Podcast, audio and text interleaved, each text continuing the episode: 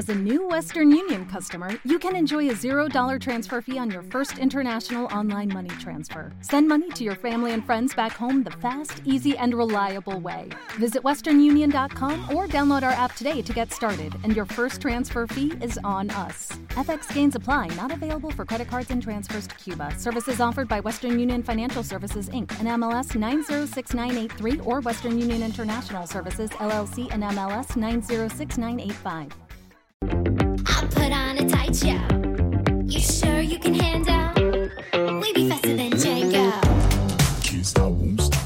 Bienvenidos al podcast de Somos Eléctricos. Yo soy Antonio Sánchez y te voy a acompañar durante los próximos 30-40 minutos que dura este podcast.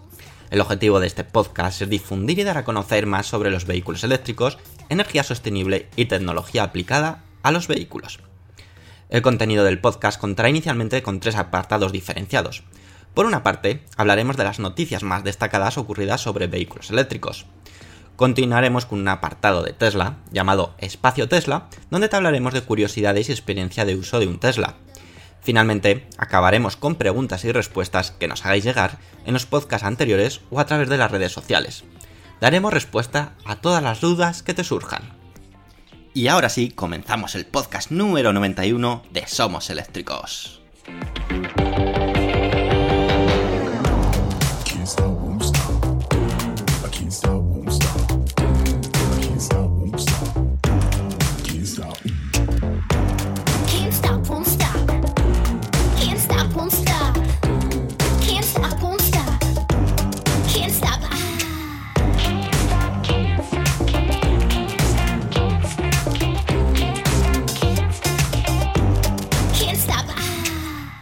Muy buenas amigos, ¿qué tal estáis? Espero que estéis muy muy bien. Otra vez estamos aquí con otra entrega del podcast y vamos a ir ya directos al grano porque esta semana tenemos noticias muy muy interesantes como siempre, la verdad. La primera de ellas os vamos a hablar de quizás una noticia agridulce y eso que se trata de una presentación de un coche eléctrico. Pero quizás y tras mm, lo que he podido leer por las redes sociales ha sido una noticia bastante negativa para la mayoría de vosotros o la mayoría de nosotros. Y es que la marca Premium Cupra se queda finalmente con el esperado eléctrico Elborn, que como recordáis hace un tiempo se presentó bajo la marca SEAT, el SEAT Elborn, y que iba a ser una versión más económica o mm, similar al Volkswagen ID3, porque estaba basado en la misma, en el mismo segmento, pero al ser de la marca SEAT se esperaba un precio más económico y quizás algunas prestaciones también un poquito por debajo, especialmente en el tema de potencia. Sin embargo, eh, la semana pasada hemos conocido este Cupra Elborn, que como digo es la versión, sigue siendo la versión homóloga de Volkswagen ID3, pero bajo esta marca premium de Cupra, eh, por lo que todo hace esperar o se espera que su precio sea incluso superior al Volkswagen ID3. Si recordáis, esta marca, Cupra, tomó hace unos meses su propia identidad, siendo anteriormente más una submarca de la propia SEAT y que identificaba las versiones de los coches SEAT más potentes y con un toque más premium. Inicialmente, SEAT presentó hace un tiempo, quizás el año pasado, si no recuerdo mal, el SEAT Elborn, un vehículo que la verdad gustó muchísimo y que era un segmento, o que es un segmento igual al del Volkswagen ID3, pero como ya he dicho, bajo la marca de SEAT. Sin embargo, tras la presentación de la semana pasada y del conocimiento de los planes del grupo Volkswagen, se ha confirmado que SEAT va a perder este eléctrico a favor de Cupra, el cual va a llevar de forma exclusiva al mercado el Cupra Elborn. Como era de esperar, este Cupra Elborn se fabricará bajo la plataforma modular MEP de Volkswagen que tanto hemos hablado en, este podcast y que lógicamente tiene todo el sentido del mundo al, pertenecer primero a, Volkswagen y al grupo Volkswagen y luego ser eh, un coche cuyo chasis prácticamente todo excepto la estética es prácticamente un Volkswagen ID3. Por lo tanto también se fabricará en el mismo lugar donde el Volkswagen ID3, en la fábrica de Zitwakau. ¿Qué novedades encontramos en este Cupra Elborn respecto a lo que ya conocíamos del Seat Elborn? Pues es cierto que ha sufrido algunos que otros cambios. Estéticamente quizás es más bonito, mmm, porque lógicamente tiene que dar un toque más premium, pero la verdad es que no hay muchas diferencias. tenemos fotos que hemos publicado en nuestra página web en somoseléctricos.com que os invitamos, como siempre, eh, os dejamos el enlace en la descripción del podcast y que os invitamos a que lo puedas ver las fotos por ti mismo. Hay dos fotos del exterior y dos fotos del interior. Respecto a las prestaciones, lo que se ha sabido y se ha confirmado es que montará el Cupra Albon la batería más grande del Volkswagen ID3, es decir, la batería de 77 kWh. Desconocemos si en un futuro tendrá versiones inferiores, pero como os hemos dicho, el Cupra o la versión Cupra es un segmento, entre comillas, premium, o al menos era considerado como premium cuando estaba bajo la mano de SEAT. Y tendrá un único motor, eso sí, estará situado en el eje trasero, es decir, tendrá tracción trasera. Respecto al tamaño de esta batería, lo que va a permitir tener una autonomía que estará en torno a unos 500 km bajo el ciclo WLTP. La velocidad de carga será de unos 100 kWh, por lo tanto, nos va a permitir que en unos aproximadamente 30 minutos podamos tener cargada unas 250-260 kilómetros para seguir el trayecto, por lo tanto hay un aspecto bastante positivo. Y respecto a otros datos que lógicamente nos tiene que importar y que tenemos que seguir con mucho cuidado, es cuándo se espera esta versión. Pues bueno, habrá que esperar al año que viene, es decir, al 2021 y que puede ser, como digo, una gran opción eh, para dar el paso a un coche eléctrico. Aunque es cierto, como hemos comentado, de que nos queda un poco ese sabor agridulce porque estamos convencidos que bajo la marca Seat, Seat Elbon, hubiera tenido eh, otro segmento de público más global y que probablemente eh, gracias a ese precio más ajustado que el del Volkswagen ID3 pues hubiera dado el paso definitivo a, mucha gente. Sin embargo, de esta forma es al revés. Se va a un segmento más premium, su precio se desconoce, todavía no ha sido desvelado, pero como digo, se estima o se espera que esté por encima de incluso del Volkswagen ID3, al ser un segmento o una marca entre comillas premium. Pero no es todo malo para SEAT, porque también quisieron dar un poco de esperanzas en esa, en esa presentación eh, a la fábrica que se encuentra en España, en la fábrica de Martorell, donde se ha confirmado una inversión de 5.000 millones de euros para adaptar la fábrica de producción de coches eléctricos. Aunque va a pasar un poco de tiempo, realmente 5 años, un poquito menos, porque no será hasta 2025 cuando veamos ver salir el primer eléctrico fabricado en dicha factoría.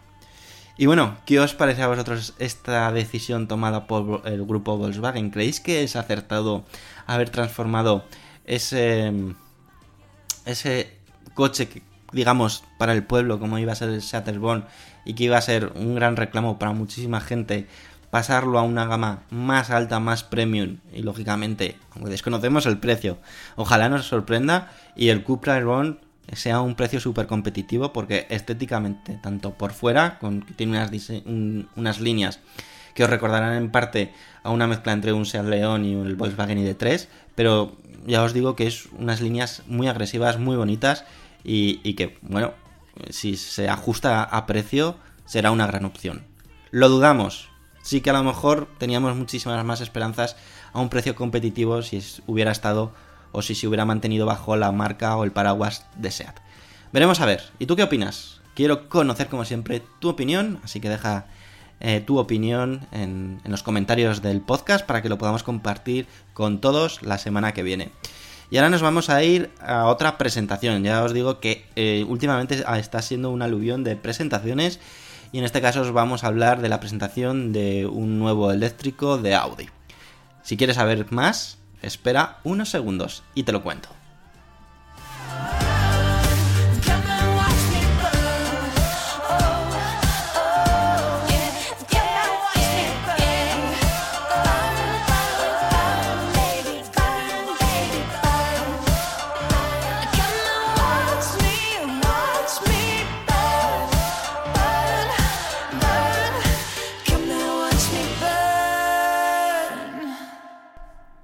El pasado 7 de julio de 2020 era sin duda un día importante para el sector de la automoción, sobre todo para Audi, porque presentaba a todo el mundo el siguiente coche eléctrico de la marca de los cuatro aros.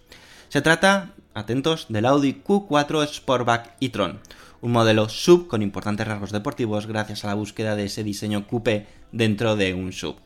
Ya vemos que la nomenclatura e-tron va a ser eh, seña de, iden- de identidad para todos los coches 100% eléctricos de la marca Audi. Dicho modelo está previsto que inicie la producción el año que viene, en 2021, y hemos podido conocer más detalles de esta versión concept prácticamente de producción, yo diría que de producción. Por suerte cada vez estamos más acostumbrados a que esas versiones de concept sean muy similares a las versiones finales de producción y nos da una idea tanto de diseño estético como de prestaciones. ¿Y qué prestaciones del Audi Q4 Sportback y Tron se han, anunciado? Pues bueno, os lo cuento a continuación. Tanto la versión sub, es decir, Audi Q4 e-tron, como la versión Sportback, esta versión más coupé, tienen prestaciones prácticamente idénticas. Ambos comparten dos motores eléctricos de 225 kilovatios de potencia en conjunto, es decir, unos 302 caballos. Cada uno está situado en un eje para así dotarles lógicamente a este vehículo, al ser un sub, tenía que ser tracción total. Y también conocida dentro de la marca tracción 4, más que eso os sonará muchísimo porque bueno, es digamos sello de identidad de, de Audi. Respecto a la distribución de potencias de los motores, el motor trasero es más potente, con una potencia de 150 kilovatios, y el delantero lo acompaña o lo eh, complementa con una potencia de 75 kilovatios de potencia. Respecto a aceleración, ambos aceleran de 0 a 100 km hora en 6,3 segundos, recordamos unos 302 caballos, y lógicamente un par motor instantáneo. En esta ocasión, Audi ha decidido limitar la velocidad máxima a 180 km hora de ambos vehículos, más que nada pues para ser más eficientes y que, bueno, a día de hoy no tiene mucho sentido, al menos en España, eh, que superen esas velocidades cuando el límite es 120. Respecto a la batería, pues aquí eh, se ha anunciado una batería de un tamaño de 82 kWh, lo que permitirá una autonomía homologada bajo el ciclo europeo WLTP de 450 km. También aquí se anunció o se comentó que iba a haber una edición menos potente y de solamente tracción trasera, es decir, que iba a contar con un solo motor y que lógicamente al ser menos potencia requiere menos energía y su eh, autonomía ascendería a 500 kilómetros. Ambos vehículos, tanto el e-tron como el Sportback, utilizarán la plataforma modular MEP, MEP del grupo Volkswagen. Ya os he comentado antes al respecto, donde prácticamente todos los coches, por no decir todos los coches del grupo Volkswagen eléctrico están dentro de esta plataforma. Creo que el único que se escapa un poco de ellos es el Porsche Taycan, pero bueno, digamos que está en otro segmento y que se lo, se lo puede, entre comillas, permitir. Si te interesa este coche, también probablemente te interese las medidas de este Audi Q4 Sportback e-tron y el Audi Q4 e-tron. Pues bueno, en cuanto a medidas es prácticamente igual. Tan solo eh, hay una diferencia de un centímetro de largo respecto de uno y de otro. Simplemente el Sportback es un centímetro más largo. Y estos son las eh, medidas del Audi Q4 Sportback e-tron. De largo, 4,60 metros de largo, 1,60 metros de alto y 1,90 de metros de ancho. Y una distancia entre ejes de 2,77 metros.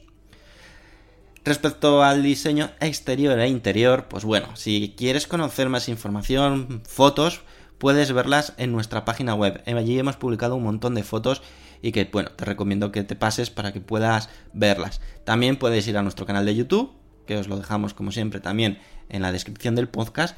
Y en el último programa de Eléctricos TV hablamos sobre este Audi Q4 eh, Sportback y Tron y lógicamente vas a verlo en movimiento. ¿Qué podemos decir? Pues que lógicamente es un diseño totalmente imponente, agresivo y cuenta de nuevo con una gran parrilla delantera que lógicamente está tapada porque no tiene sentido alguno, eh, no hay que refrigerar un motor de combustión. Eh, lógicamente eh, también tiene unas llantas que transmiten muchísima, digamos, eh, como que te encuentras delante de un gran coche potente y muy grande que luego realmente, como veis, 4,60 metros de largo no es realmente grande, pero da esa sensación. ¿Por qué? Pues porque también acompaña, como digo, unas llantas de 22 pulgadas. Luego el interior, pues lo que ya estamos cada vez más acostumbrados, intentar buscar ese minimalismo y plagar todo el cuadro de mandos totalmente digital y pantallas en el propio salpicadero, con incluso una pantalla de 12,3 pulgadas, que ya es un tamaño considerable, y que se utilizará principalmente para controlar el sistema de infoentretenimiento y algunas que otras opciones eh, más eh, secundarias del propio vehículo. La verdad, estéticamente, pues como digo, un coche imponente, bonito y que, bueno, habrá que conocer lógicamente precios, pero aquí todo hace apuntar, aunque en su momento se anunció que su precio partiría de 45 mil dólares, ojalá sea así, porque si es así, vemos que en cuanto a prestaciones, diseño y, bueno, mm, y lo que puede ofrecer sería un precio que probablemente rompería el mercado. Yo no creo que salga 45 mil dólares, no, no lo voy a negar. Creo que estará bastante más próximo a unos 60 o 70 mil euros. Pero bueno, vamos a ver cómo avanza. Como decimos, iniciará la producción en 2021 y será el momento de conocer más detalles al respecto. Y ahora nos vamos a ir a por la tercera noticia donde os vamos a hablar de algo que quizás también se te esté pasando por la cabeza, decir, ostras, a mí me gusta eh, un coche en concreto, en este caso el eléctrico de Honda, el Honda E, porque puede ser súper chulo, pero realmente me tengo grandes dudas sobre la autonomía, ¿verdad? Pues bueno, os vamos a hablar de la autonomía real, no de la homologada, sino de la real del Honda E. Así que venga, vamos a por ello.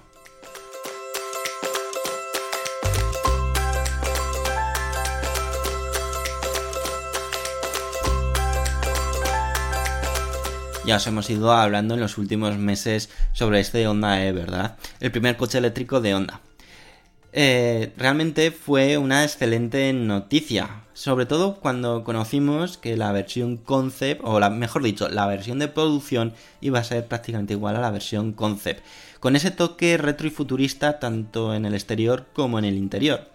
Sin embargo, nos dejó bastante frío la decisión, eh, quizás es el punto más débil y el quizás, bueno, sin duda alguna será un motivo junto al precio de que mucha gente no decida adquirir este vehículo, es el tamaño de la batería. Una batería realmente pequeña. El Honda E es un coche de tamaño no grande, contenido, pensado quizás para la ciudad, cuyo tamaño es de 3,89 metros de largo y su precio en España parte de 34.800 euros. Por lo tanto, no es un coche re realmente barato.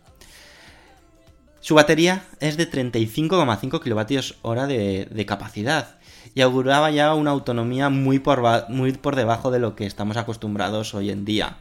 Es que ya un Opel Corsa E, por ejemplo, que una batería de 50 supera con creces lo que puede ofrecer este Honda E y un precio menor. Bien, eh, quizás con el Honda E estás buscando un coche un poco más exclusivo, pero ¿merece la pena? Yo creo que no. Según el ciclo de homologación de europeo WLTP, el Honda puede recorrer con esa batería, con ese tamaño, 222 kilómetros. Pero realmente, eh, si se somete a, condiciones reales, ¿cuál es su autonomía? Pues bueno, de nuevo, gracias al youtuber John Nilan, vamos a conocer estos datos tan interesantes. También fue la misma persona que eh, realizó un test de autonomía real al Xpeng G3. Ya sabéis, este, este nuevo fabricante chino que está llegando a Europa y está empezando en Suecia. Von Nirland vive en Suecia, entonces está probando todos, todos los coches y hace test de, de autonomía y hace vídeos realmente interesantes, eso sí, en inglés. El test realizado eh, se basa en dos fases, uno en la que ha ido circulando a 90 km hora y otro eh, en periodos o en velocidades constantes a 120 km hora.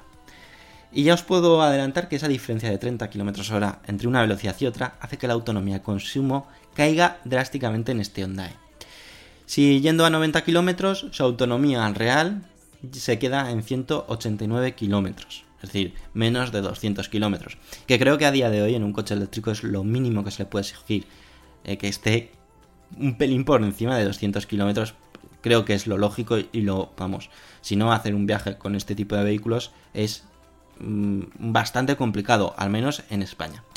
Y si aumentamos la velocidad a la velocidad legal en España, a 120 km hora, la autonomía desciende a 121 km. Es decir, que ya es todavía más ridículo. Y recordar, su autonomía homologada era de 222. Hemos perdido 100 kilómetros por el camino ahí como si no hubiese un mañana.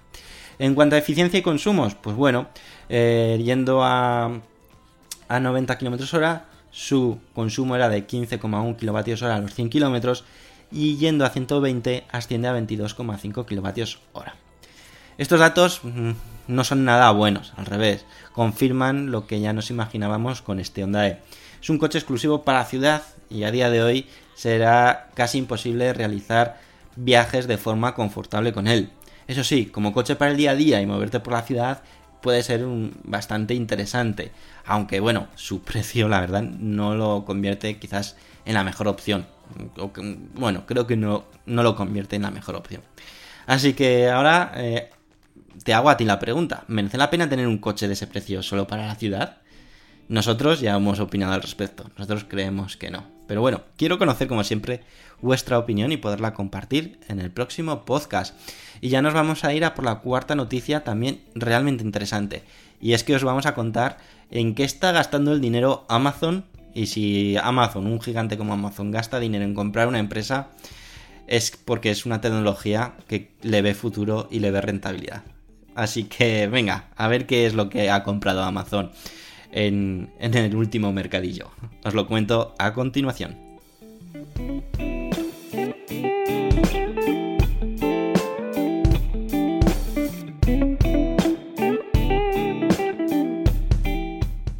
El gigante de compra online que todos conocemos, Amazon, continúa realmente su andadura en la transición hacia las nuevas tecnologías, algo que ya ha dejado ver en la compra de vehículos de reparto totalmente eléctricos, proyectos de energías renovables realmente interesantes y ahora la adquisición de Zox, la compañía californiana de vehículos autónomos.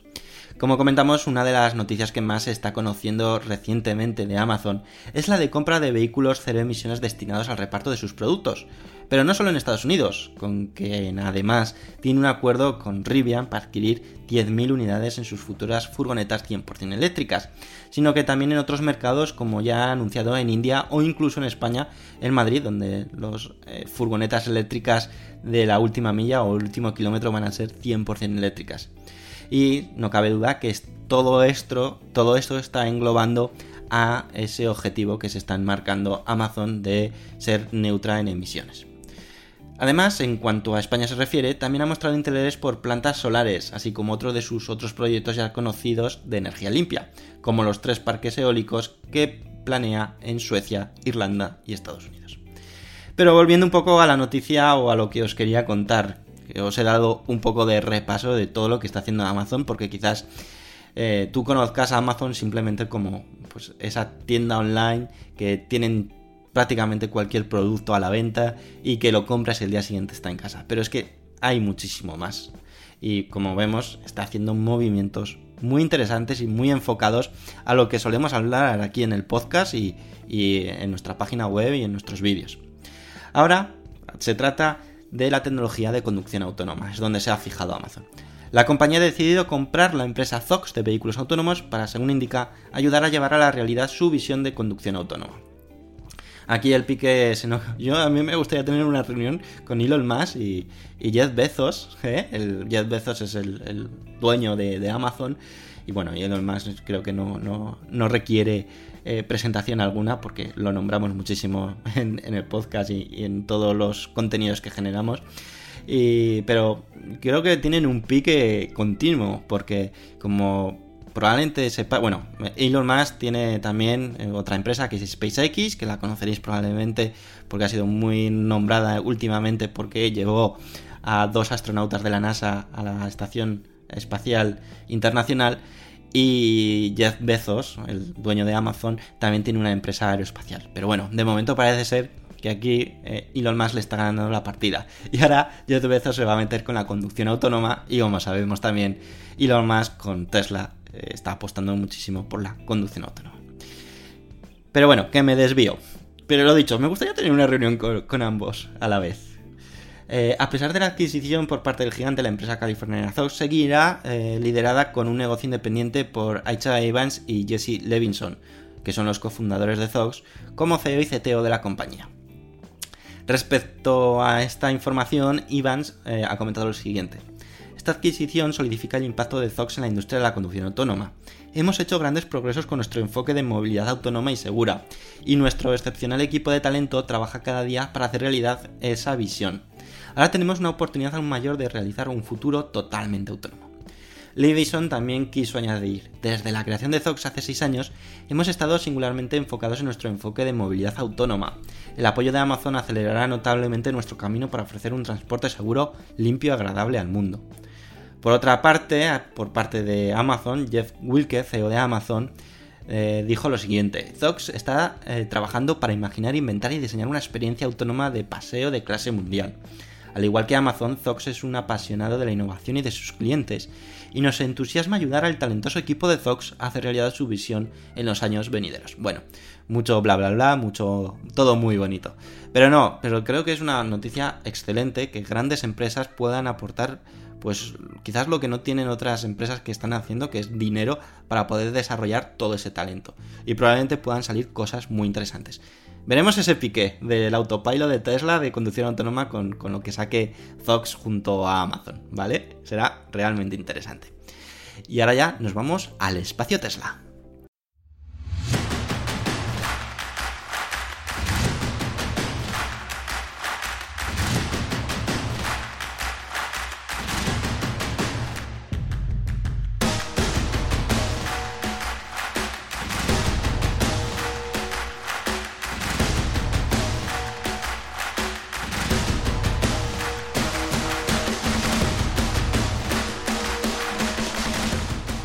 En este espacio Tesla, pues os voy a hablar de algo que quizás te pueda interesar.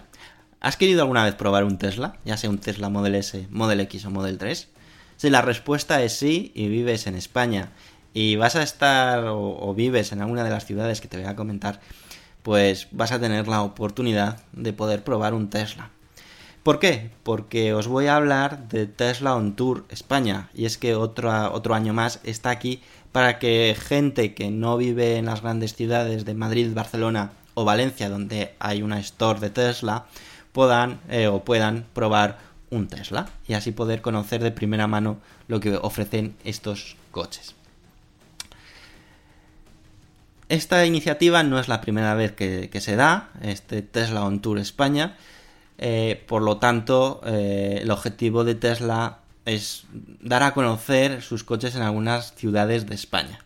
Como digo, no es la primera vez que Tesla lanza esta iniciativa y tras el éxito de ocasiones anteriores donde las reservas de cita finalizaban rápidamente, no ha dudado en lanzarla de nuevo este mismo verano. Las ciudades agraciadas van a ser 8. 8 ciudades donde estará Tesla para que todos aquellos que reserven una cita y les confirmen esa cita puedan probar pues durante media hora, una hora junto a un especialista de Tesla, un Tesla Model S, Model X o Model 3. ¿Qué ciudades son? Pues el 16 de julio estará en Tarragona, el 6 y 7 de agosto en Altea, 13 y 14 de agosto en Torrevieja, el 17 y 18 de agosto en Sevilla, 19, 20 y 21 de agosto en Málaga, Cádiz estará los días 22 y 23 de agosto, Lérida el 27 de agosto y acabará este tour en Mallorca el 4 y 5 de septiembre. Ahora probablemente te preguntes, ¿y cómo puedo reservar una cita? Estoy interesado, voy a estar en esas ciudades, o vivo en alguna de esas ciudades, o, voy a estar de vacaciones en uno de esos días.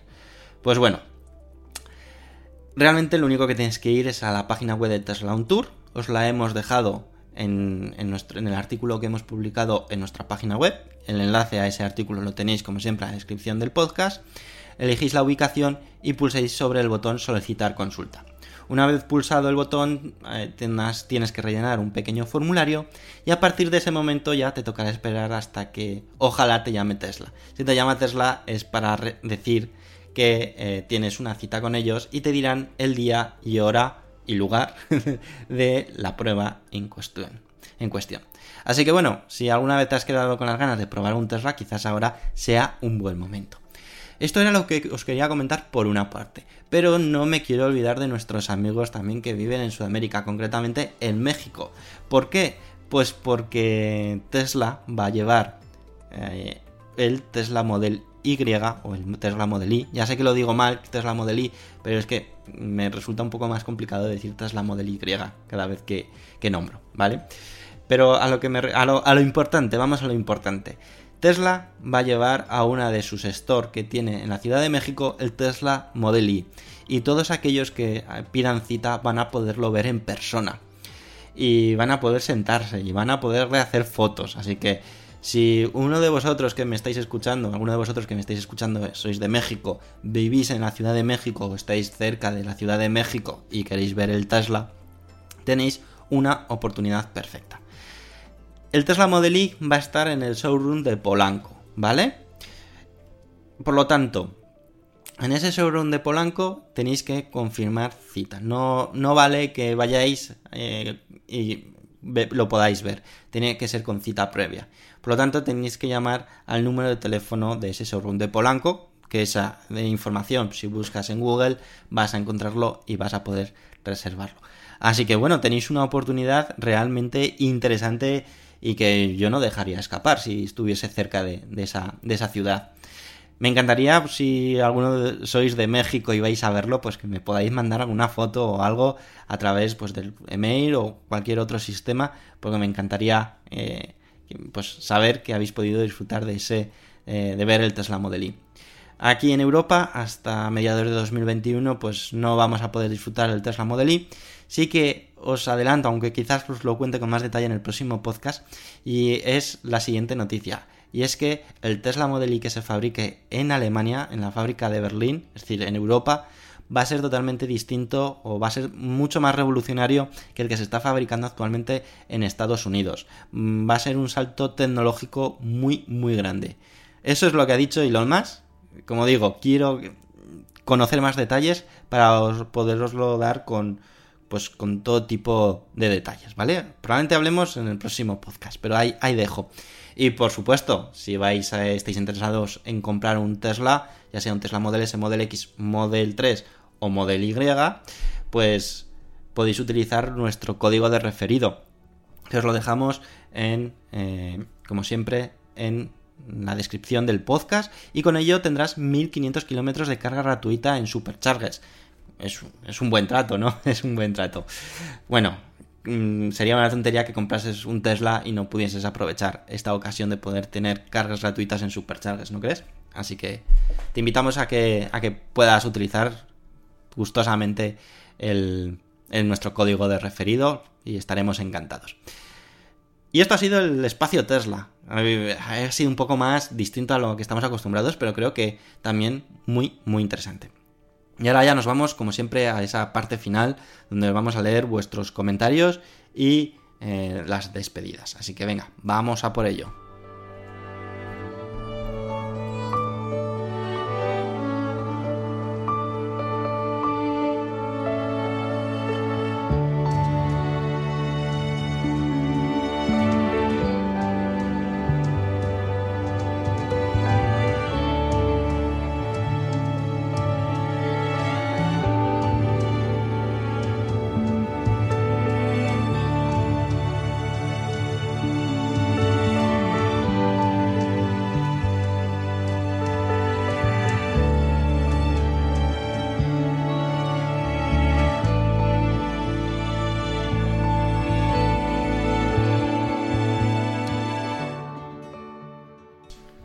Y como siempre llegamos al final del podcast escuchando o más bien leyendo vuestras opiniones, comentarios que habéis dejado en el anterior podcast.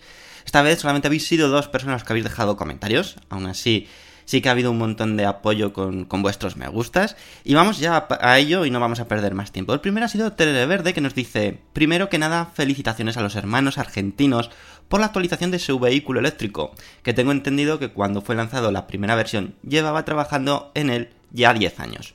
Se suman al ejemplo que también da Bolivia con su vehículo eléctrico lanzado en 2019 y lastimosamente los vecinos de Chile decidieron cerrar su proyecto del Soki eléctrico de tres ruedas hace un año. Una verdadera pena. Con respecto al Byton, todos esperamos que sobreviva, ya que llevan años trabajando en la movilidad eléctrica. Excelente podcast y un abrazo desde Paraguay. Bueno, pues como siempre, muchísimas gracias Verde por ese apoyo y sobre todo por esa información que nos viene de los países de Sudamérica y que vemos que también están realmente activos apostando por sus propios vehículos eléctricos. Así que como siempre, muchas gracias por todas esas anotaciones. Y el siguiente comentario ha sido de Concas, que nos dice, temática nueva para mí, buen podcast. Bueno, pues muchísimas gracias Concas y bienvenido al podcast de Somos Eléctricos y espero que te haya gustado, parece ser que sí, y que nos sigas escuchando en las próximas entregas. Y ya solamente me queda daros las gracias a esas 41 personas que habéis dado me gusta y que semana tras semana apoyáis el podcast. Habéis sido Davilaco, Bioticosta, Propergoles, Julio Vázquez Flores, Yello Fernández, Lobo da Silva, Ángel Alberto Salañón, Mine77, Atanamir, Paco Zamora, Abel, Goku, Raunet, Joan Colmo, Eloy Asensio, Salore, Jordi Socorro Ramos, Rafael Ruiz Sempere, Rafa Hernández Domenech, Antón Paz, Joaquín, Lalo33, Daniel Scumor, Alcibeni, Javier Rodríguez Delgado, Christopher Mundaca Martínez, Walsax Tirsovich, Sergio Gines Lázaro, Manuel Pecellín Cantillo, Telmo Romero, Terere Verde, Luis de Lugo, Rubén Villar Iglesias, Mentalo, Asen62, Sondi Cacero, El Ruisi y Cristian25. Así que, como siempre, muchísimas gracias por ese apoyo incondicional.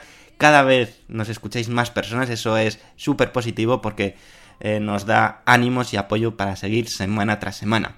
Y dicho esto, solamente me queda desearos una gran semana y nos escuchamos, como siempre, cada lunes a las 7 y cuarto de la mañana eh, y que, lógicamente, luego tú puedes escuchar donde quieras, ya sea o donde quieras y cuando quieras, ya sea en iBox, en iTunes, en Spotify, en Tuning, estamos en todas las plataformas posibles. Incluso si tienes un Tesla, recuerda que puedes escucharnos en la aplicación de Tuning de, Tesla, nos puedes escuchar mientras vas conduciendo tu flamante Tesla.